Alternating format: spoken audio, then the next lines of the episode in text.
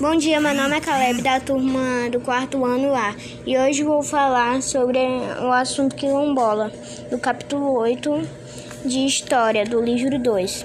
Os quilombolas são antigos escravos africanos que vieram ao Brasil e influenciaram muito. A maioria das pessoas conhece as aldeias quilombolas, que eram aldeias formadas por indígenas que tentavam se salvar do escravizamento forçado.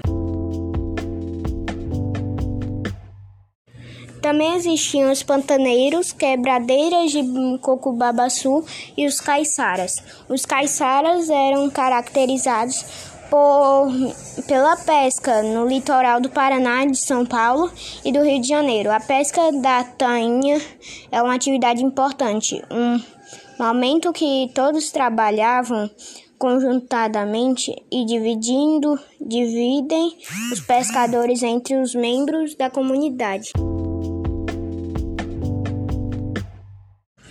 Esse foi meu podcast. Até o próximo. Tchau.